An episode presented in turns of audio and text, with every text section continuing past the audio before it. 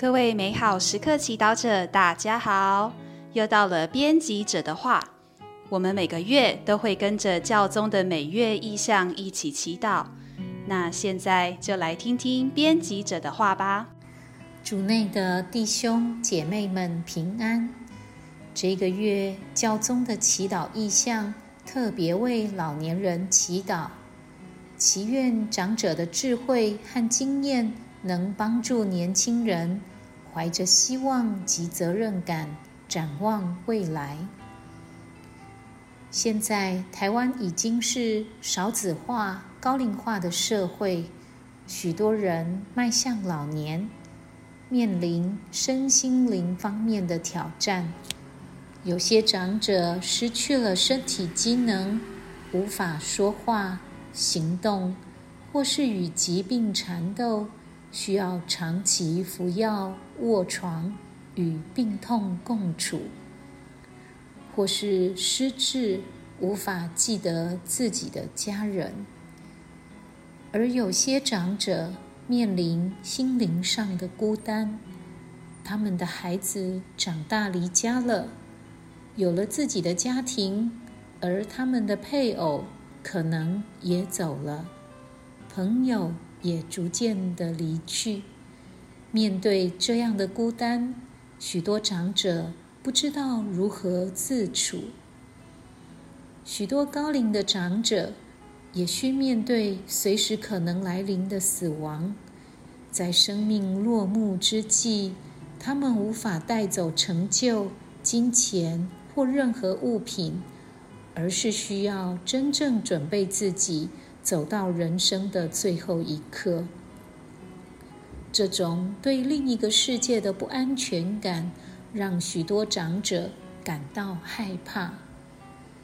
年轻一辈的我们，面对这些状况，往往是不知所措，不知如何陪伴协助。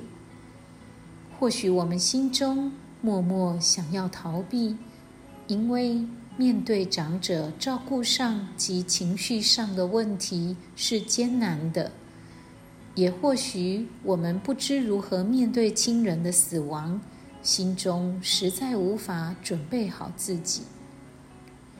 不管我们面对的状况为何，我们最终会发现，人生到了尽头，是什么也带不走的，除了信仰。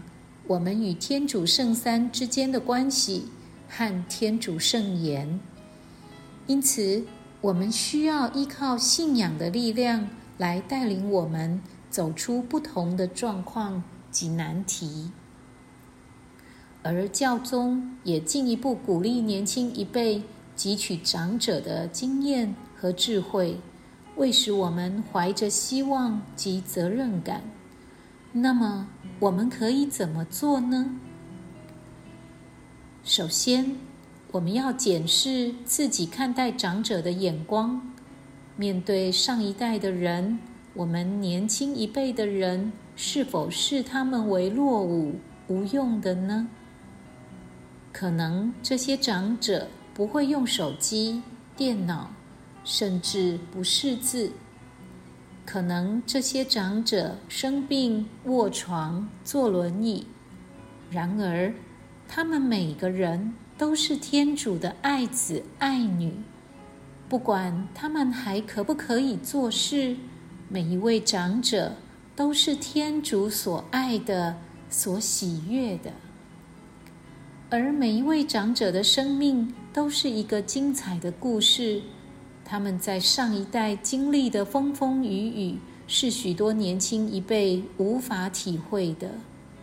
他们可能经历了贫穷、战乱、搬迁，也可能经历了许多三 C 陪伴长大的孩子无法理解的乐趣，例如无拘无束的童年，在大自然中游戏，帮家人种菜、种稻米。帮忙在市场做生意，帮忙养鸡养猪，在沙地上学习写字等等。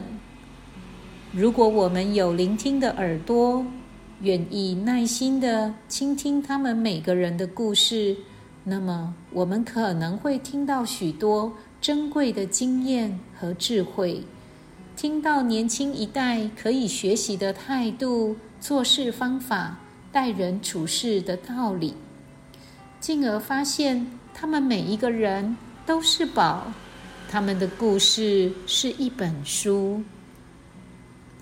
不能否认的是，上一代跟下一代是不同的。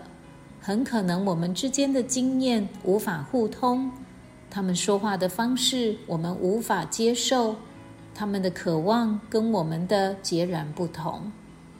但不管如何，当我们以耐心、尊重来对待年长者，以耶稣爱的眼光注视着他们，以耶稣的耳朵聆听他们的故事，以耶稣的心。体会他们目前的需要及感受，这些爱的经验会驱使我们更加去爱，使我们怀着希望及责任感面对未来。你愿意试试看吗？美好时刻团队为每位祈祷者所经历的过程祈祷。